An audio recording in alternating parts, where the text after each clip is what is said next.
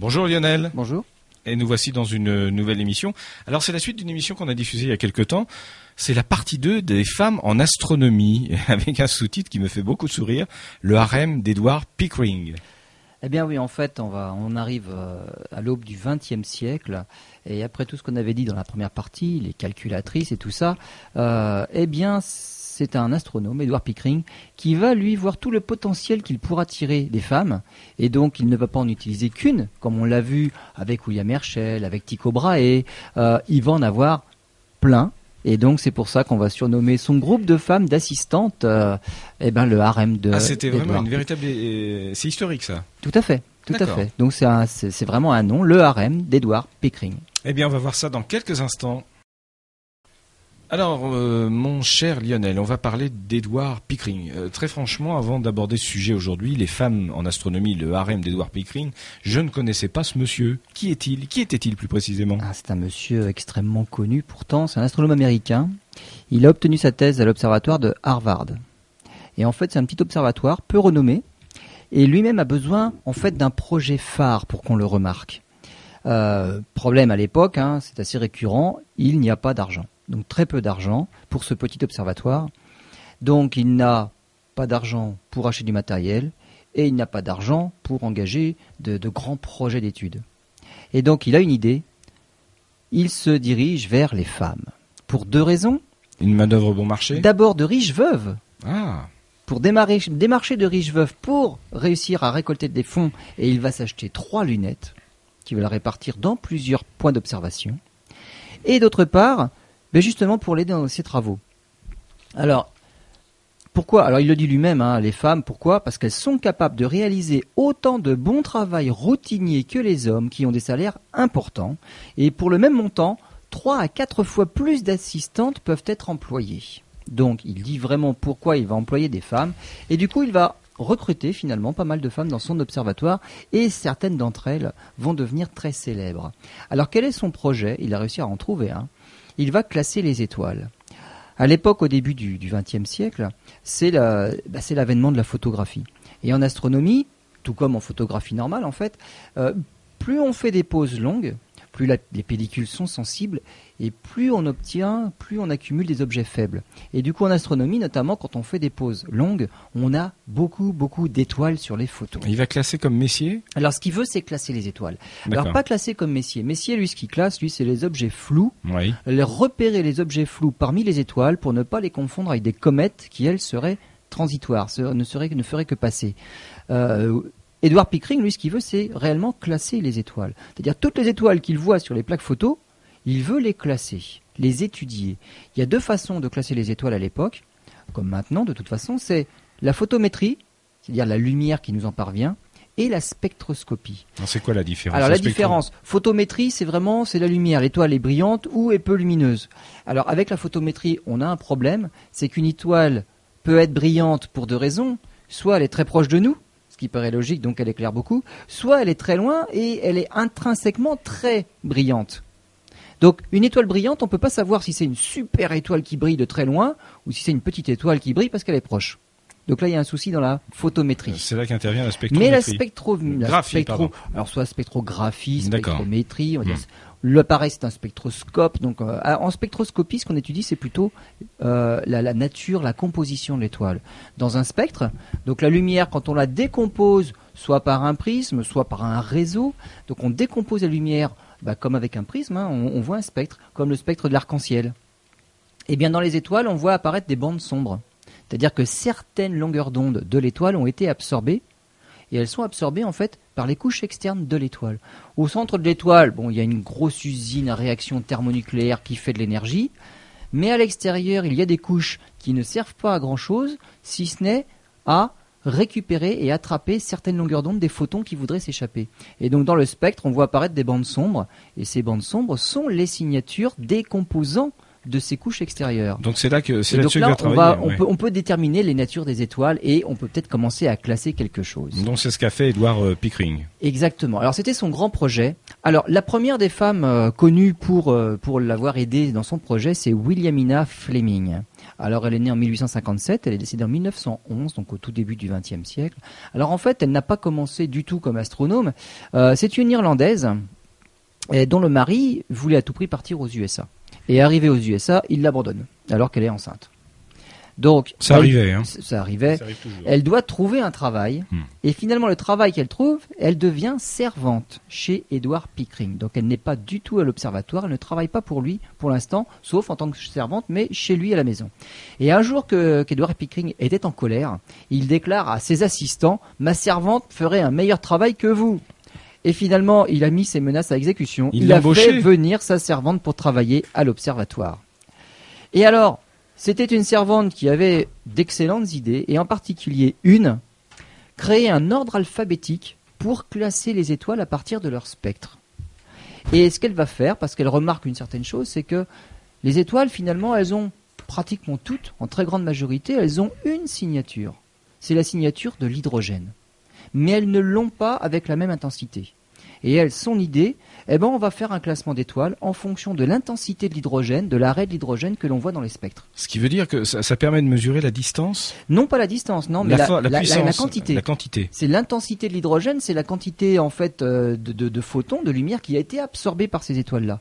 Et donc elle va commencer tout naturellement du A, c'est-à-dire les étoiles qui ont la plus forte signature en hydrogène, jusqu'à Q. Donc elle est allée très loin dans l'alphabet en fait, hein, de A, B, C, D jusqu'à Q. Finalement elle finit avec les étoiles qui ont la signature la plus faible en hydrogène. D'accord, mais c'est pertinent? C'était pertinent pour l'époque. Oui. Euh, on va voir le classement évoluer, mais finalement, cette première idée-là va rester. Le classement va un petit peu évoluer par la suite, mais cette idée-là, c'était réellement le fil conducteur et c'était c'était une, une idée tout à fait pertinente. Alors, Williamina Fleming va être euh, suivie d'Antonia Mori. Antonia Mori, elle, par contre, est la première femme à avoir eu un diplôme d'université en astronomie. Alors, par contre, il y a un problème avec elle, c'est qu'elle réfléchit beaucoup. Trop? Trop. En Ouais. fait, trop pour, euh, mais trop pour Edward Pickering. D'accord, ça le gêne. en fait. Alors, ça le gêne simplement dans le sens que sur les plaques photos, il y a beaucoup, beaucoup d'étoiles à classer. Et ce qui l'embête, c'est qu'Antonia Mori passe beaucoup de temps à réfléchir et très peu à classer. Et donc, c'est du temps perdu. Euh, Edward Pickering est terrible. En fait, c'est lui, il lui faut du rendement. Et en fait, toutes les semaines, il passe dans le bureau de ses employés pour voir combien ils ont réussi à classer d'étoiles. Chaque semaine. Et Antonia Mori, il faut dire qu'elle fait vraiment partie de la queue du classement en ce qui concerne le nombre d'étoiles classées par semaine. Parce qu'elle réfléchit toujours au classement. Et elle, elle se rend compte que le classement pourrait être amélioré. Et donc, elle l'enrichit. Et elle lui propose son nouveau classement. C'est-à-dire qu'en plus des, de la lettre, des lettres A, B, C et D, elle propose une deuxième, euh, deuxième méthode de classement. De sous-ensemble Voilà, il y a des sous-entendres. Ça ferait un tableau à double entrée. D'accord. Alors là, c'est non seulement elle perd du temps à élaborer ce nouveau classement, Mais de quoi se mêle-t-elle on pourrait se le demander, hein, voilà. mais surtout pour Edward Pickering. Mais alors, si le classement est encore plus compliqué, on va perdre plus de temps à classer les étoiles. Donc, c'est doublement pas efficace. Et carrément, il la renvoie. Donc, il l'envoie pas. Voilà, il la renvoie parce que bon, c'est trop compliqué. Bon, elle est renvoyée. Alors, le problème, c'est que à la même époque, on a des nouvelles d'un Danois, un Danois qui s'appelle Enyar Hertzsprung. Et Vous êtes plus doué que moi pour les prononcer, ces noms. hein. Hertzsprung, je, je me suis beaucoup entraîné. Oui, oui. Et donc, pour nous, en fait, Hertzsprung, c'est vraiment un astronome connu. hein. Il est toujours connu dans certains, dans, dans ce domaine-là, justement. Et lui a remarqué que certaines étoiles ne peuvent pas être classées avec le classement simple de Fleming. Par contre, il constate que le classement d'Antonia Mori fonctionne. Ça permet de lever toutes ces ambiguïtés-là. Et alors, ces étoiles particulières, en fait, Antonia Mori ne le savait pas, mais elle a, repéré des étoiles particulières que sont les géantes rouges. Donc des étoiles en fin de vie, comme le Soleil à la fin de sa vie, d'ici, on va dire 5 milliards d'années, deviendra une géante rouge. Et donc ces étoiles-là ne rentrent pas vraiment dans le classement rudimentaire, on va dire, de Williamina Fleming, mais par contre rentrent tout à fait dans le classement d'Antonia Mori. Et donc Pickering, lui, s'oppose tout à fait à cette idée, et pour, une bonne raison, c'est que pour récupérer ce classement un peu plus euh, fouillé d'Antonia Mori, il faut réussir à faire un, spectro, euh, donc un spectre à très haute résolution. Et pour obtenir un spectre à haute résolution, ça prend du temps, non Il seulement est- à faire, mais en plus à dépouiller. Il n'aime pas perdre son Mais temps. voilà, il faut pas perdre son temps, il faut rentabiliser le nombre d'étoiles classées par semaine. Donc il- Pickering est toujours contre. Alors le problème, c'est que Enyar Hertzsprung parvient à convaincre l'Union astronomique internationale c'est la haute autorité astronomique, a adopté le système de classement d'Antonia Mori. Donc là, il n'y aura plus le choix. C'est le système d'Antonia Mori qui deviendra la référence à partir de là. Eh bien, très bien, c'est très intéressant. Euh, on va poursuivre dans quelques instants euh, sur ce sujet avec une nouvelle euh, femme du harem d'Edward Pickering. Il s'agira d'Annie Cannon. Je n'imaginais pas, Lionel, avant qu'on étudie les femmes en astronomie, que, que ce domaine scientifique soit si ouvert justement à la jante féminine dans le bon sens du terme, et qu'elles aient eu une implication et un rôle aussi important à jouer. Bah oui, et pourtant malgré tout, on en connaît très peu. Bah oui, c'est ça, oui, Pour la plupart, elles ne sont pas passées à la, à la postérité, à part une dont on parlera tout à l'heure, dont on se rappelle et qui est restée célèbre. Mais toutes ces femmes-là dont on parle là, celles-là par contre, ne sont pas très très connues. Alors, et donc la suivante après Antonia Mori, c'est Annie Cannon. Alors Annie Cannon est née en 1863, est morte en 1941. Elle a aussi un diplôme d'astronomie et elle euh, s'est occupée d'arranger les, les étoiles de l'hémisphère sud. Elle réutilise bien évidemment à partir de maintenant les lettres et le classement d'Antonia Mori, qui a été retenu par qui a été euh, retenu par l'UAI, mais elle les réarrange. En fait, elle s'est rendue compte qu'il y avait des, des, choses qui étaient inutiles. Elle a réarrangé les classes et elle a supprimé ce qu'il y avait en trop pour arriver à un système dont les lettres ne sont plus dans l'ordre cette fois-ci. Maintenant, c'est O B A F G K M. C'est oui, c'est plus, tout, plus tout à fait alphabétique. Oui, oui. Alors, il y a une bonne raison à ce classement-là qu'elle n'a qu'elle n'a pas connu à l'époque. Donc ce n'est pas elle qui va expliquer cet ordre-là, pourtant qui est tout à fait judicieux, mais elle a compris que c'était dans cet ordre-là qu'il fallait les classer. Elle n'a pas eu, elle n'a pas compris la nature par derrière. Alors pour se rappeler, puisque maintenant c'est plus ABCD FGH, c'est O B A F G K M. Euh, comment se rappeler? Alors c'est une petite euh, petite phrase, on va dire. Hein. Chaque lettre sera l'initiale d'un mot. C'est juste une mnémotechnique. Tout à fait, un moyen mnémotechnique, mais qui a été inventé, on se doute bien, par un garçon, puisque pour s'en rappeler, c'est les, les étudiants américains qui ont inventé ça. Il faut se rappeler que ça veut dire Oh, be a fine girl, kiss me. Sois une gentille fille, embrasse-moi. Avec le O d'abord, oui. Oh. C'est de l'humour. C'est de l'humour, tout à fait. Donc ce n'est pas une fille qui a inventé la phrase, on s'en doute bien. Et donc, ce nouveau classement, par contre, ne modifie en rien pour les étoiles. C'est-à-dire que les étoiles qui étaient dans la catégorie A, avec une signature euh, très très importante en hydrogène, sont toujours les mêmes. Mais par contre, elles ont changé, on va dire, de, position dans le classement. Elles ne sont plus en tête de classement, mais elles sont en troisième position. C'est les étoiles de type O qui sont devant, de type B ensuite, le type A en troisième, F, G. Le Soleil, par exemple, est une étoile de type G. Donc on est presque à la fin, hein, parce que derrière, il n'y a plus que le K et le M. Mais Annie Cannon ne sait pas pourquoi ça marche si bien. Bah et qu'est-ce qui fait que le O est en premier, que le Soleil c'est du G qui est antépénultième, on va dire, et le M est dernier? ça, elle ne sait pas. Tout à fait, mais ce sera pour la prochaine. Bon, bah d'accord, merci. Et donc, comme ce nouveau classement ne modifie en rien tout ce qui avait été fait jusque-là, Edward Pickering accepte. Et surtout, Annie Cannon voit aussi l'autre classement avec les extensions, c'est-à-dire le, classement plus fin qui avait fait euh, Antonia Mori. Là, elle reste avec les lettres, on va dire générales, les lettres, euh, les premières lettres, les plus importantes, mais il y a le deuxième classement. Le Soleil, c'est un type G5. G4. Donc il y a, en plus un petit classement. Bon là, elle va pas insister parce qu'elle sait que Pickering il en veut toujours pas de ce classement plus subtil et plus fin. Donc elle insiste pas. Alors l'avantage, elle a un avantage Annie Cannon pour Edward Pickering, c'est qu'elle est capable de classer 3 étoiles par minute. Et ça au niveau de la rentabilité, c'est extraordinaire. Donc il l'adore. Et en 10 ans, elle va réussir à classer 350 000 étoiles. C'est pour dire qu'en fait, le catalogue qui a été fait à l'époque, on peut pratiquement dire qu'il a été entièrement réalisé par Annie Cannon. Et ça, c'est un avantage. Parce que s'il a été réalisé par pratiquement une seule personne, c'est que le classement est à peu près homogène. Il est cohérent. Voilà, il est cohérent du début à la bien fin. Sûr, s'il a été fait par dix personnes, on peut se dire peut-être que cette étoile-là aurait été classée différemment par une autre hmm. personne. Mais comme elle, elle en a classé 350 000, et il faut dire que certains assistants un petit peu taquins lui ont refilé à classer d'autres étoiles qu'elle avait déjà faites ou d'autres étoiles avant pour vérifier si le classement est resté cohérent. Donc elle en a fait il y en a elle, les a fait plusieurs fois les classements. Hein. Elle s'en est pas rendue compte parce qu'on lui redonnait les anciennes plaques photos à refaire. Donc, on s'est rendu compte que son classement tenait la route parce qu'elle retrouvait les anciens classements qui avaient été faits avant elle. Et donc à elle seule, 350 000 étoiles en 10 ans. Ça va payer. euh, Son, son travail va être reconnu. Alors tout à fait. Alors au bout quand même de 27 ans de travail, elle a 75 ans, la pauvre. Elle obtient enfin officiellement le titre d'astronome. Elle avait simplement un diplôme d'astronome, mais elle n'avait pas le titre d'astronome. Et c'est la première femme à l'avoir eu.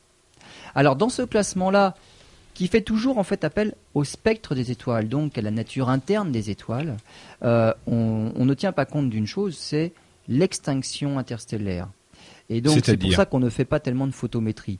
Euh, J'ai dit tout à l'heure, une étoile paraît brillante, mais on ne sait pas, c'est soit c'est une étoile très très très lumineuse qui est loin, mais qui se voit bien parce qu'elle est très très brillante, soit c'est une petite étoile qui brille relativement faiblement, mais qui est proche. Le Soleil, qui est une étoile tout à fait banale, elle éclaire toute la journée, parce qu'elle n'est pas loin. 150 millions de kilomètres, c'est très proche. Même l'étoile la plus proche, on ne peut la voir que la nuit, parce qu'elle est très loin Bien sûr. même si elle est beaucoup plus brillante et beaucoup plus puissante intrinsèquement que le Soleil. Donc il y a une histoire de distance là-dedans. Et une histoire de distance, on s'en doutait, mais autre chose dont on ne se doutait pas, c'est l'extinction interstellaire, c'est-à-dire que dans l'espace, c'est pas tout à fait transparent. C'est-à-dire qu'une étoile qui pourrait paraître faible, elle est peut-être faible aussi parce qu'il y a des poussières qui ont amoindri sa luminosité. Et ça, on n'en tient pas compte. C'est-à-dire que si on fait de la photométrie, on va penser que les étoiles sont bien plus éloignées qu'elles ne le sont en réalité. Elles sont faibles parce qu'elles sont loin, mais aussi parce que la lumière a été affaiblie le long du trajet. Et ça, on n'en tient pas compte de cet affaiblissement-là. Donc on les croit beaucoup plus loin. Et donc à cette époque-là, quand on commence à imaginer les, frontières de l'univers, on les voit beaucoup plus loin qu'elles ne sont en réalité, parce qu'on ne tenait pas compte de l'extinction interstellaire. Alors voilà, là on a maintenant un immense spectre de catalogue, un, immense catalogue de spectres d'étoiles, mais on ne sait toujours pas à quoi cela correspond. Et on va réussir à avoir le fin mot de l'histoire avec la suivante, Cecilia Payne Gaposchkin. Alors, c'est une Anglaise qui épouse un Russe, donc voilà, d'où le Gaposchkin. Elle est née en 1900 et elle est décédée, en 1979, donc là on s'approche un peu de notre époque à nous. Elle vient à Harvard pour passer son, doctorat, et c'est elle qui trouve l'explication de cet ordre un peu bizarre, O-B-A-F-G-K-M, Oh be a fine girl, kiss me. En fait, c'est une histoire de température.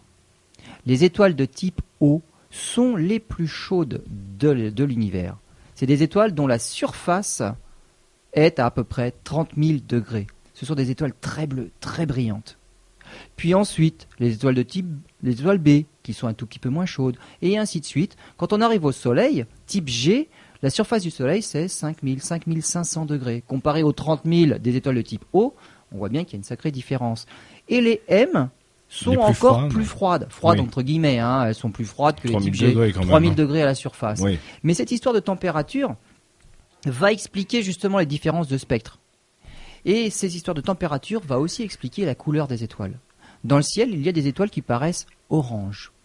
Alors dans le Bouvier, par exemple, une étoile s'appelle Arcturus. Elle est orange. Euh, elle est orange en fait parce qu'elle est relativement froide à la surface. C'est les 3000 degrés, c'est orange.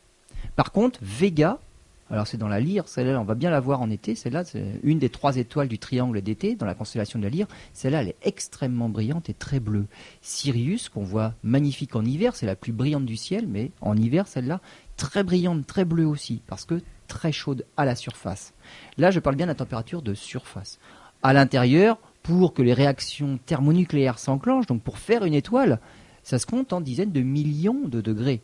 C'est pas pareil, là on parle juste de la surface, de 3000 à 30 000 degrés. Le Soleil, c'est 5500. Ouais, Il est dans la moyenne. Voilà. Il est tout à fait dans la moyenne, même dans la moyenne basse, on va Oui, dire. oui, voilà, c'est dans la ça. moyenne basse. Il est plutôt vers la fin du classement, hein, puisqu'il n'y a de- que deux catégories derrière lui, les K et les M, donc les moins chaudes. Alors la température est liée à une chose pour les étoiles, et une seule, c'est la masse. Plus la masse de l'étoile, plus la masse du nuage qui a engendré l'étoile est importante, plus l'étoile est grosse, plus elle va être chaude en son centre, et plus elle va rayonner d'énergie. Donc en fait, cette histoire de classement de température, c'est tout à fait corrélé avec une histoire de classement de masse. Les étoiles les plus bleues sont celles qui sont les plus massives et qui vont évoluer le plus rapidement. C'est celles-là qui vont finir en supernova. Le Soleil, qui lui est une étoile tout à fait banale, de masse pas assez importante pour finir en supernova, bon, fera une petite explosion en fin de vie, tout à fait gentille, ça fera une magnifique nébuleuse planétaire dans le ciel, mais on va dire qu'il ne va pas faire trop de dégâts. Suffisamment pour nous sur Terre, on est juste à côté, hein. mais disons que pour les voisins, ça devrait aller. Et donc on s'est rendu compte, donc d'après les calculs, que la plupart des étoiles sont composées d'hydrogène. Et Cecilia Payne le dira, 90% des étoiles, c'est surtout de l'hydrogène. Mais on la croira pas. hein. Alors les astronomes ont beaucoup de doutes. Et donc un astronome euh, célèbre aussi, Henry Russell. Alors Henry Russell, il est, célèbre pour s'être associé avec Enyar Hertzsprung pour faire justement un classement qui explique l'évolution des étoiles. Et ce graphique est connu sous le nom de graphique Hertzsprung-Russell. Donc les deux sont, vont s'a- s'allier. Donc Henry Russell, qui est une sommité à l'époque, va carrément dire de Cecilia Payne, c'est du n'importe quoi. Alors, elle pourra publier ses résultats néanmoins, mais en disant en conclusion que c'est pas possible. Voilà, donc elle, elle- elle va- Ça, ça rappelle quelque chose. en, en général. donc souvent c'est comme ça. Oui, oui, Voilà. c'est ça. On, on peut revenir même à Galilée. Hein, oui, ou- bah, c'est ce que voilà, je. c'est- euh, voilà. voilà. Ça- Ou alors Copernic. C'est, Euh, il faut dire que c'est juste une hypothèse. Voilà, mais Voilà. c'est faux. C'est une idée, voilà, c'est, voilà, mais c'est pas vrai. La, la mentalité humaine C'est évolue à juste une une hypothèse de travail. Extraordinaire. Voilà. Donc là, on se retrouve quand même 300 ans après Galilée, euh, et c'est toujours la même chose. Oh, c'est fou. Voilà. Bref. Donc elle aura publié, elle va publier ses résultats, mais en disant en conclusion que tout ce qu'elle a dit, c'est pas possible, puisque Henry Russell lui a suggéré. Et finalement, dix ans plus tard, les astronomes, eux, vont changer d'avis, et un certain Henry Russell dira que 90% des étoiles sont composées d'hydrogène. Mais là, il va oublier de faire référence à ce qu'avait dit une certaine Cecilia Payne dix ans plus tôt. Bref, un mufle. On peut le dire comme On peut ça. le dire comme ça. On peut le dire. On fait une nouvelle pause, on retrouve ce sujet passionnant dans quelques instants. Vous êtes toujours dans route euh, vers les étoiles et nous étudions, c'est la deuxième partie d'une émission consacrée aux femmes dans l'astronomie. Il y a quelques instants, donc le sujet, je le rappelle pour ceux qui nous rejoignent, c'est le harem d'Edouard Pickering. Pickering qui avait eu la bonne idée de faire appel aux femmes euh, riches, veuves et, et pour, pour faire ses travaux, pour l'aider dans ses travaux. Oui, mais pleine d'idées finalement. Pleine d'idées, mais bon, il avait du mal à le ces idées-là, reconnaître. hein. Ces idées-là ont percé. Voilà. Alors, Alors. on arrive à justement la plus célèbre d'entre toutes, c'est Henrietta Leavitt. C'est la seule qui est réellement passée à la postérité. Donc, sa tâche, elle, pour- c'est quoi? Henrietta Leavitt, alors en fait, ça va être la, la première. On a parlé de spectroscopie jusque-là. Eh bien, elle va se pencher sur l'autre aspect du classement des étoiles, la photométrie. Donc, l'aspect juste la lumière et la puissance lumineuse qui nous parvient. Alors, là, on a dit qu'il y a un problème, ça dépend de la distance. Pour lever cette ambiguïté et pouvoir étudier quelque chose qui ressemble à quelque chose, elle va juste s'occuper d'étoiles qui se trouvent toutes à la même distance, dans un- une petite galaxie satellite de la nôtre, les étoiles du petit nuage de Magellan. Donc, c'est une galaxie, il y a deux nuages de Magellan, on les voit que de l'hémisphère sud, malheureusement pour nous. Et donc, elle va s'intéresser à classer ces étoiles-là, qui sont et bien évidemment toutes à la même distance par rapport au Soleil, puisqu'elles sont toutes dans ce petit nuage, euh, justement, petite galaxie satellite de la nôtre. Et elle fait une, une note, elle dit, il est intéressant de noter, dans la table 6, que les variables les plus lumineuses ont les périodes les plus longues. Parce qu'elles, non seulement elles s'intéressent à la photométrie des étoiles, mais certaines d'entre elles, les étoiles variables, qui voient leur éclat fluctuer au cours du temps. C'est-à-dire qu'il y a des étoiles comme ça qui sont plus ou moins lumineuses en fonction que le temps passe, et il y a une oscillation avec une certaine période. Et ce dont elle s'est rendue compte, c'est que celles qui oscillent le plus lentement sont aussi les plus lumineuses. Et celles qui ont une période de variation lumineuse rapide sont les moins lumineuses. Et là, elle se dit, ça c'est intéressant, parce que finalement, comme elles sont toutes situées à la même distance, le fait qu'elles soient plus lumineuses ou moins lumineuses, ce n'est pas dû à la distance. Elles sont toutes à la même distance, dans ce nuage de Magellan. Et donc, cette luminosité dépend de quelque chose qui est réellement lié à la structure même de l'étoile. Donc, la période, quand on mesure la période de l'étoile, on peut en déduire sa puissance. Et là, elle va dire, si la puissance est très longue, l'étoile paraît puissante. Si la période est très très très courte, l'étoile n'est pas puissante. Et ça, ce n'est pas lié à la distance, puisqu'elles sont toutes à la même distance. Donc c'est vraiment. Et donc elle va établir comme ça une période, justement une relation entre la période et la luminosité. Alors ça c'est intéressant parce que si ça se passe dans le petit nuage de Magellan, si on arrive à repérer ce genre d'étoiles variables là ailleurs, on va pouvoir accéder aux distances dans l'univers. Et ça, ça là, on va franchir un pas. Donc par exemple, si elle retrouve une étoile qui a une période très lente, on va dire de 4 jours. Bon, les très lentes, c'est un peu plus que ça, on va dire 2 mois. Une étoile de période de 2 mois, qu'elle avait classée parmi les très brillantes. Eh bien, dans la galaxie d'à côté, dans la galaxie d'à côté, cette étoile-là va avoir la même puissance. On en connaît, on va dire, si on connaît la distance du petit nuage de Magellan, on sait quelle va être la puissance de cette étoile-là. Si on la repère, dans la galaxie voisine, on va dire dans la galaxie d'Andromède, on la voit beaucoup moins lumineuse. Bah oui, moins lumineuse, parce qu'elle est dans une galaxie bien plus éloignée. Mais on connaît sa puissance parce qu'on la voit osciller, on connaît sa période. Donc c'est comme si on avait, on imagine une étoile qui a une période de deux mois, c'est une ampoule de 100 watts. Cette période de deux mois, je la repère dans une galaxie très lointaine. Mon ampoule de 100 watts, ah bah elle éclaire pas beaucoup. Oui, mais c'est simplement parce qu'elle est loin. Et puisqu'elle est loin, je peux mesurer sa distance. Ma 100 watts, je la vois avec une telle luminosité, c'est pas terrible parce qu'elle est loin, mais je peux en calculer la distance. les étoiles qui oscillent très rapidement, par contre, on va dire c'est des ampoules de 10 watts, c'est pas très lumineuses. Ah, celles-là, j'en verrai peut-être aussi dans ma galaxie d'à côté. Les qui oscillent en quelques jours, c'est les 10 watts. Ah, je les verrai beaucoup moins, ce sera plus difficile. Donc là, on a trouvé un lien. Oui, c'est simple comme méthode. Mais ben, c'est simple, encore fallait-il le trouver. Oui, oui. Et donc, elle a pu le trouver simplement parce qu'elle a repéré ces étoiles-là, un peu particulières, toutes à la même distance. Et elle a pu établir justement cette relation-là. Alors, comment après on a pu en déduire justement et calculer euh, ces, distances-là? C'est qu'il a fallu quand même qu'on réussisse à mesurer leur distance dans le nuage de Magellan.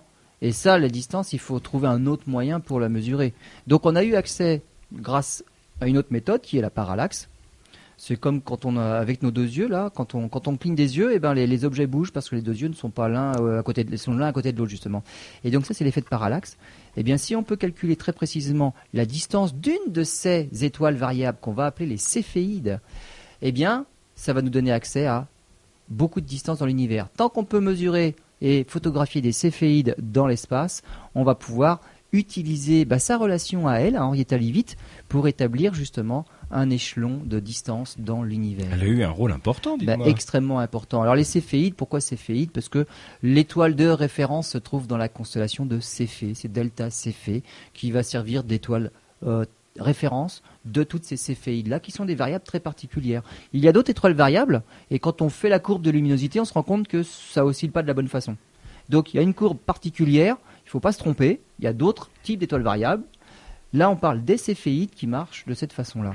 Alors, les céphéides, avec l'avènement des télescopes de plus en plus puissants, où on peut faire des photos d'étoiles dans les galaxies d'à côté, notamment avec le télescope Hubble, notre télescope spatial, eh ben on peut, on peut aller dans l'univers jusqu'à 50 millions d'années-lumière.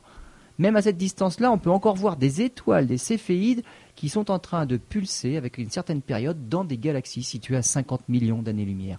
Et grâce à cette période-là, grâce à sa, à sa formule, sa relation entre la période et la luminosité, et bien Henrietta Leavitt peut nous dire que bah, si on voit telle étoile à, cette distance-là, bah, ça fait 7 à 50 millions d'années-lumière, on peut déterminer la distance. Alors c'est ça qui a permis notamment à Georges Lemaître, puis à Edwin Hubble, de découvrir l'expansion de l'univers. C'est-à-dire que plus les étoiles sont loin, plus les galaxies sont loin, plus elles s'éloignent de nous. Donc, euh, donc euh, par voie de conséquence, de, mesurer la, taille de la, de la, galaxie. Alors, même de l'univers. De l'univers, oui, oui, j'avais bien compris, mais de notre hein. galaxie. Bah, de notre galaxie. Euh, ou d'une autre galaxie. On, a le plus de mal en fait. Hein. C'est notre galaxie dont on a le plus de mal à, mesurer la distance. parce est dedans. On est dedans déjà. Et surtout, il y a plein de nuages de matière interstellaire qui obstruent justement. Quand on veut voir vers le centre de l'univers, qui se situe à peu près dans la constellation du Sagittaire, eh bien, il y, a, beaucoup de nuages sombres. Ça nous cache en fait tout ce qui se passe au centre de notre galaxie et on ne peut pas voir ce qui se passe de l'autre côté par rapport au centre. Hmm. Donc, en fait, c'est nous les plus mal placés pour pouvoir dire comment, se comment est notre galaxie. Donc là, on a, on a mis plus de temps à réellement connaître la structure même de notre galaxie. Alors que faire des photos des galaxies d'à côté, ça, il n'y a pas de problème. On est en dehors, c'est On a le statut d'observateur et pas de l'observer. On est d'accord. Hein et donc, c'est grâce à ça que ces céphéides-là, ça a été le, premier échelon de l'échelle pour mesurer les distances dans l'univers. Alors cette dame, euh, on a voulu la récompenser déjà dans les années 20. Voilà, tout Parce qu'elle avait fait, et on le comprend facilement, hein, sans être scientifique, elle avait fait un travail extraordinaire. Exactement. Mais bon, elle, elle est décédée avant d'avoir reçu le prix Nobel, malheureusement. Bon, très bien. On fait une pause à nouveau et on se retrouve pour la suite euh, du harem de Monsieur Edward. Pickering. Et ben voilà. Lionel, nous poursuivons notre émission sur les femmes de Monsieur Pickering euh, et nous allons maintenant parler d'une dame qui est toujours parmi nous, si j'ai bien compris, Exactement. Margaret Burbidge. Margaret Burbidge, qui est née en 1919. C'est une Anglaise euh, qui arrive au moment de la Deuxième Guerre mondiale. Et à cette époque-là, les hommes, bah, évidemment, sont au front. Et pour son master et son doctorat, on lui confie l'observatoire de le Greenwich. célèbre observatoire Exactement. prestigieux, oui. Et elle remarque en fait une chose dans, dans, dans, dans l'espace, c'est que quel que soit l'endroit où on regarde les étoiles dans le ciel, elles ont une composition similaire. C'est-à-dire qu'il n'y a, y a pas vraiment de différence. Euh, quelle que soit la direction, on retrouve le même type d'étoiles. Euh, la même, le même taux en fait de, de différentes, euh, différents classements d'étoiles, classes d'étoiles. Donc c'est assez Tout, enfin, bref, homogène dans l'espace. ce qui veut dire, par exemple, notre Soleil est parfaitement commun. Tout à fait, tout à fait. Et il n'y a pas une direction privilégiée où on verrait beaucoup d'étoiles brillantes et puis dans une autre direction. C'est- réparti de façon homogène. c'est assez homogène. Quelle bizarre, que soit la direction, on trouve à peu près autant d'étoiles de, de tous les types. Et avec, euh, avec son, son mari théoricien, elle est surtout observatrice. Euh, et finalement, ils ont du mal à travailler en Angleterre, elle en particulier, parce que les femmes ne peuvent pas observer en Oh. Angleterre. Donc avec le retour des hommes, euh, on ne lui accorde pas tellement de temps d'observation dans les observatoires. Finalement, elle vient en France, à l'observatoire de Haute-Provence, où on accepte tout à fait les femmes. Et donc elle va travailler au début des années 60 et elle va publier un article euh, connu sous le nom de, de tous ces auteurs, en fait, le B2FH. Alors B2 parce que Burbidge et Burbidge, c'est Margaret et. Geoffrey, Donc au carré. l'homme et femme, tout à fait. Et il y a aussi le F, c'est William Fowler, et le H, Fred Hoyle, qui est très connu. Et donc cet article-là parle, dit en tout cas, et annonce que les éléments chimiques sont synthétisés au cœur des étoiles. Et alors, évidemment, c'est une, encore une nouvelle découverte. Euh, c'est tout à fait vrai. Et ce n'est même pas dans n'importe quel ordre. hein. C'est l'hydrogène qui est l'élément le plus simple du tableau périodique des éléments. C'est aussi le plus abondant dans l'univers. Et les étoiles sont en fait des petites usines à fabriquer tous les autres éléments du tableau périodique des Oui. éléments. Mhm. C'est-à-dire que de l'hydrogène, on passe à l'hélium. Et pendant que les étoiles font ça, elles le font dans la, sur la majeure partie de leur vie. Donc la plus grande partie de la vie d'une étoile, c'est la transformation de l'hydrogène en hélium dans les, réactions de fusion thermonucléaire. Le, Soleil en est là. Ça fait 5 milliards d'années qu'il transforme de l'hydrogène en hélium. Et en calculant le volume d'hydrogène qu'il a encore à sa disposition, il en a encore pour 5 milliards d'années. pour 5 milliards d'années, voilà. Voilà, c'est ça qui avait levé l'ambiguïté sur mais d'où vient l'énergie du Soleil? Eh bien, cette réaction de fusion thermonucléaire produit tellement d'énergie que le Soleil, rien qu'avec sa petite boule, bon, quand même assez grosse, hein, Oui. un million et demi de kilomètres de diamètre, eh bien, il en a pour 10 milliards d'années à faire cette transformation-là de l'hydrogène en hélium. Par la suite, quand il aura épuisé suffisamment d'hydrogène, eh ben, il va passer à une nouvelle phase de production d'énergie. Il va commencer à transformer l'hélium en carbone, puis le carbone en oxygène, et ainsi de suite. C'est comme ça qu'on arrive à, à créer des planètes. C'est comme ça qu'on arrive à créer tous les éléments Les éléments nécessaires à et la voilà, vie. et une, une étoile en fin de vie. On va dire là le Soleil, lui, lui il n'est pas encore fini. hein. Il en est au milieu, on va dire, de sa, de sa phase principale. On appelle ça justement la séquence principale. Mais par contre, les étoiles très très très massives, le type O qu'on a vu tout à l'heure, celles qui rayonnent à 30 000 degrés à la surface, elles font exactement pareil. Mais elles prennent pas 10 milliards d'années à épuiser toute leur- tout leur hydrogène. Ouais, beaucoup plus court. Beaucoup plus rapidement. Ouais. Donc toutes les étapes s'enchaînent à vitesse grand V. Elles finissent en fin de vie en explosant et en expulsant dans l'espace tous les composés qu'elles ont fabriqués au Et cours ça de fait leur une vie. pouponnière. Et bien voilà, tous les atomes de carbone, d'oxygène, tous les atomes de fer, de nickel, de cuivre sont répandus dans l'espace. Et devinez d'où viennent nos atomes de carbone desquels nous sommes formés. L'oxygène, l'hydrogène pour former les molécules d'eau, nos carrières de cuivre, de fer, toutes nos carrières de minerais. D'une étoile qui Eh est ben, morte. c'est forcément des étoiles qui sont déjà mortes et qui ont fabriqué ces éléments-là il y a longtemps. Le Soleil n'en est pas encore là. Il n'en est qu'à fabriquer l'hélium à partir de l'hydrogène. Donc tout ça ne vient pas du Et Soleil. quand le, le soleil explosera, Quand le Soleil explosera, il va ensemencer à nouveau avec des composés. Tout à et ça sera reparti. Voilà. Donc les étoiles sont les usines de fabrication de ces petits éléments-là, duquel nous sommes formés, évidemment. Mais nous, c'était sur une génération antérieure. Et alors, euh, donc c'est Margaret Burbidge qui justement va expliquer dans cet article-là le processus de fabrication de tous ces éléments-là. Alors, la suivante dans, dans le harem de William Pickering, On de va s'y attarder un Edward petit peu plus, hein, si j'ai bien compris. c'est Vera Rubin. Alors Vera Rubin est née en 1928, elle aussi. Elle, euh, alors pour son master, elle s'intéresse elle justement aux petites questions un petit peu embêtantes en astronomie, surtout celles qui sont restées sans, sans réponse. Sans réponse. Voilà. Euh, L'expansion de l'univers. Alors pour elle, elle c'est bien, mais est-ce qu'il n'y a qu'un seul mouvement, c'est-à-dire le mouvement d'expansion, comme si on soufflait dans un ballon Et donc en étudiant le, les données, donc les mouvements des étoiles, elle trouve qu'il y a quand même, quand on va dans les, on va dire dans un peu plus de précision dans les données, qu'il y a d'autres mouvements qui viennent se superposer à celui du mouvement d'expansion, du mouvement général. Alors évidemment, quand on a quelque chose à dire, quand on fait une, trouverte- une découverte, on vient l'exposer dans des meetings, au colloque, et euh, elle, va venir à un meeting pour exposer ses idées qu'elle va trouver. Elle a trouvé d'autres d'autres mouvements. Le problème, c'est qu'elle vient d'accoucher à ce moment-là. Elle laisse son bébé avec le père dans la voiture, et juste après avoir exposé ses résultats, elle s'en va aussitôt. Alors c'est un tollé général dans l'Assemblée, les astronomes la critiquent, ils disent à nouveau que ce qu'elle raconte c'est n'importe quoi. Par contre, les journalistes ont adoré l'intervention de cette jeune astronome et jeune mère, et elle fait la une du Washington Post et du New York Times. Alors comme elle n'aime pas la polémique, elle change de sujet. Et pour son doctorat, qu'on lui a proposé à Harvard, euh, elle suit son mari euh, depuis. Alors, elle, elle n'est pas, elle n'est pas devenue riche et veuve comme certaines on, on l'a vu jusque-là. hein. Donc, elle va à New York et elle travaille avec son mari à Cornell, dans un tout petit département d'astronomie. Et elle s'intéresse à un autre euh, problème, c'est l'univers. On a dit qu'il était homogène. Donc, on voit tout est partout pareil dans quelle que soit la direction. Et isotrope, Isotrope. c'est-à-dire? Justement, isotrope, c'est euh, quelle que soit la direction. Donc homogène, c'est la composition est la même, isotrope dans toutes les directions. D'accord. Oui, mais est-ce qu'on a vérifié? C'est juste ça qu'elle voudrait euh, vérifier à nouveau. Et donc avec les données de l'époque, la réponse est finalement non. Pour elle, c'est non. Et on se rend compte que les galaxies ne sont pas réparties uniformément comme des raisins dans un, dans, dans un pudding au raisin. Euh, en fait, les galaxies se regroupent le long de filaments C'est-à-dire qu'il va y Et- avoir des grumeaux. et entre les filaments, il y a des grands vides, il y a des grosses bulles. Donc finalement, les galaxies sont à la surface d'un ballon, et le ballon, il y a du vide au milieu. Donc plein de petites bulles comme ça, aux frontières desquelles les galaxies se rassemblent pour former des filaments, comme une toile d'araignée.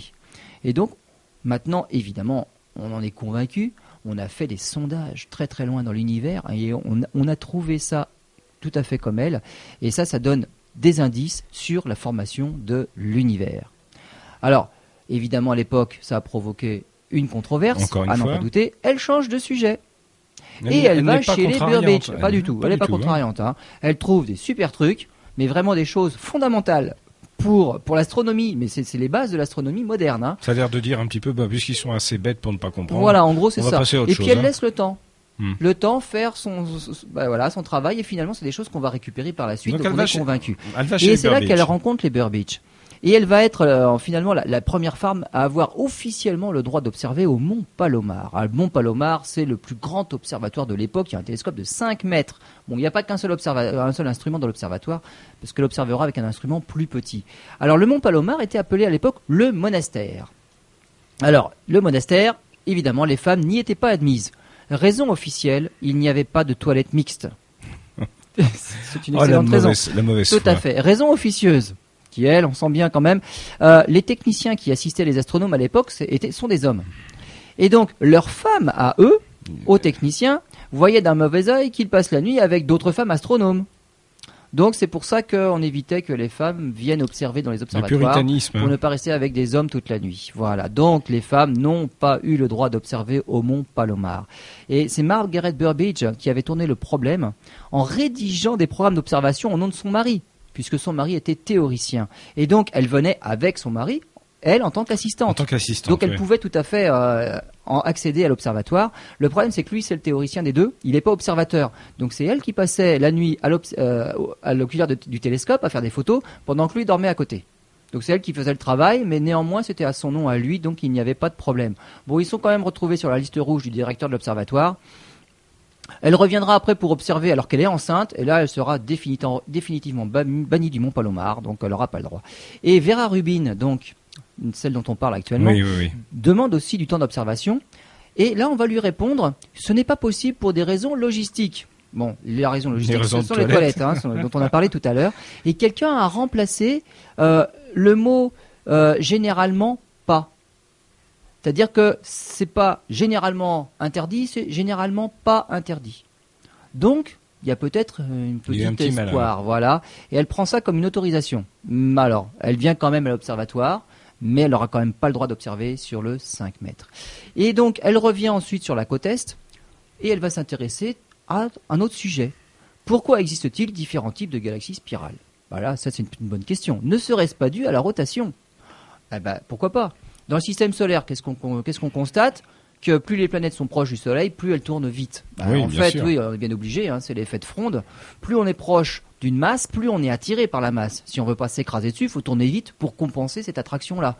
Et donc, Mercure, par exemple, qui est l'étoile la plus proche, euh, qui est la planète la plus proche du Soleil, va très vite. La Terre, tourne en 365 jours. Jupiter met 11 ans. Euh, Saturne en met, euh, met une trentaine, puis Pluton c'est 250 ans. Donc on voit que plus une planète est lointaine, moins elle est attirée, plus elle prend son temps pour tourner autour de son étoile. En est-il de même pour les galaxies? Eh bien, elle a étudié ce phénomène-là et elle a établi une courbe de rotation des galaxies. Donc c'est pareil. C'est-à-dire, à partir d'une étoile, on mesure la vitesse de rotation de l'étoile autour du centre de la galaxie. Et on constate que, effectivement, plus on s'éloigne du centre, plus ça décroît. Et arrivé un moment, on constate que plus on s'éloigne, eh ben ça décroît plus. Et là, problème. Si ça décroît plus, ça veut dire qu'il y a de la masse quelque part qui fait que la vitesse doit rester suffisamment élevée pour ne pas s'écraser dessus. Mais une masse qu'on ne voit pas. Eh ben, on a appelé ça la, la matière noire. On a commencé à trouver qu'il y avait de la matière noire quelque part. Voilà. Voilà, terme de Fritz. Alors voilà, ce terme-là, c'est ça vient des années 30, hein, Fritz hmm. Zwicky. Alors évidemment, gros scandale à l'époque. Et finalement, aujourd'hui, on est quand même content qu'elle ait fait ce genre de remarques. Ah bah oui, parce qu'on en parle, c'est l'actualité. Parce qu'on en parle. Alors, on va conclure cette, cette rubrique euh, avec une dernière, la, dernière. Alors, la dernière, Jocelyn Bell, qui est née en 1943. C'est une Irlandaise hein, qui travaille sur les ondes radio pour sa thèse, elle. Et elle conduit, elle construit une antenne. Alors, pourquoi une antenne? Euh, Parce qu'en fait, en astronomie, on peut étudier, alors les, télescopes, c'est pour étudier dans le visible. On met son œil à l'oculaire et on observe quelque chose. Mais parce que ce sont des longueurs d'onde auxquelles l'œil est sensible, auxquelles les capteurs de la rétine sont sensibles. Mais si on change de longueur d'onde, par exemple on part dans l'infrarouge, bah, l'œil n'est pas sensible à l'infrarouge. Il va falloir d'autres capteurs pour étudier en infrarouge. Et puis si on augmente, on va dire, la longueur d'onde, on va se retrouver dans les ondes radio et il n'est pas interdit. En fait, là, ça va être écouter le ciel. Mais pour faire ça, eh ben, il faut d'autres types d'instruments et de simples antennes, des fils que l'on tendrait, ça suffit. En fait, la taille de l'instrument est directement liée à la longueur d'onde. Pour un télescope optique, si on veut voir donc de la lumière, les longueurs d'onde sont très petites. Il faut polir un miroir pour pas que la lumière traverse le miroir. Par contre, en, en onde radio, quand on écoute le ciel, on n'a pas besoin de polir un miroir aussi finement. On tend des fils, euh, ça suffit. Euh, en gros, c'est des fils pour, étendre le linge, ce serait pareil. Sur un terrain de tennis, ça fait un, télescope suffisant. On appelle ça un radiotélescope. Alors le problème, c'est qu'un tel instrument, on ne peut pas le bouger aussi facilement qu'un télescope. Ça veut dire qu'il est fixe sur le sol, parce qu'il est quand même assez imposant. Hein. et on observe le ciel simplement lorsqu'il passe devant. C'est tout à fait ce que faisait William Herschel à l'époque. Quand on se rappelle, il avait un télescope qui était dirigé vers le méridien et il observait passer les choses et il dictait à sa sœur qui était restée dans la maison. Voilà, c'est pareil. Nos radiotélescopes, les premiers en tout cas, c'était des, grands appareils qui devaient rester plantés sur le sol fixe et on écoutait les objets passer. Et on s'est rendu compte, donc elle, travaillait, hein.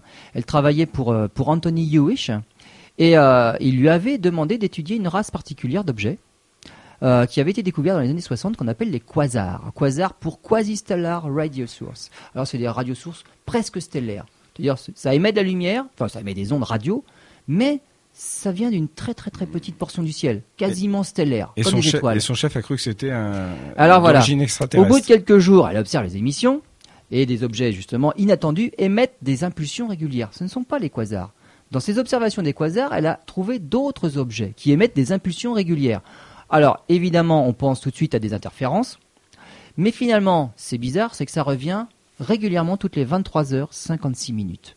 23h56 minutes, c'est le temps que met la Terre à faire un tour sur elle-même. Donc c'est lié directement au ciel. Ça veut dire que c'est une source qui vient du ciel. Et donc euh, son chef pense que c'est une interférence extraterrestre puisqu'il était toujours bloqué sur les interférences. Et donc il note euh, sur la note de Jocelyn Bell, il note ça LGM pour Little Green Man, petit homme vert. Voilà. Et finalement, elle, pas décontenancée, elle continue. Elle dit que c'est un objet normal qui doit émettre des ondes radio, hein, c'est pas du tout un petit homme vert. Et donc, elle en a enregistré plusieurs, trois ou quatre. Et là, elle dit ah bah là, j'ai toute une civilisation extraterrestre maintenant. Le problème, c'est qu'elles sont toutes sur la même fréquence. Et ça, c'est peu probable. Il y a des, civilisations extraterrestres différentes qui émettraient toutes sur la même fréquence radio. Ce serait vraiment extraordinaire. Ça voudrait dire qu'elles sont au même stade de développement en plus. Tout à fait. Et en fait, euh, la publication euh, paraît en janvier sous le nom d'Anthony Hewish, hein, pas celui de Jocelyn Bell. Et c'est mis en annexe de sa thèse, justement, à Jocelyn Bell. Elle a découvert les pulsars. Les pulsars, c'est ce que deviendra pas le Soleil parce qu'il n'est pas assez massif, mais les étoiles très massives finissent en étoiles à neutrons. Et quand elles tournent sur elles-mêmes, elles envoient un, faisceau, un tout petit pinceau d'onde radio, et quand ça balaye la Terre, et eh ben c'est ça qu'on capte. Ça fait un petit bip radio qui vient de ces étoiles particulières que sont les pulsars. Alors depuis, on en a découvert. Il y a un pulsar dans une, euh, dans une nébuleuse célèbre dans la constellation du Taureau. Et en fait, on sait maintenant que c'est le reste d'une, de l'explosion d'une supernova qui a explosé en 1054. Alors, c'est pas elle qui a expliqué le phénomène. Euh, elle, pourquoi? Parce qu'en fait, elle s'est mariée un petit peu trop tôt et elle a suivi son mari. Et donc, elle a délaissé les ondes radio et elle a étudié les rayons X, les rayons gamma, les infrarouges, mais plus jamais les pulsars. Il y aura un prix Nobel pour la découverte des pulsars, mais ce sera pour, Anthony Hewish et non pas pour Jocelyn Bell. Eh bien merci, hein, c'est un vaste sujet. Merci Lionel pour cette émission passionnante. On se retrouve prochainement pour un nouveau numéro. Bien sûr. À bientôt.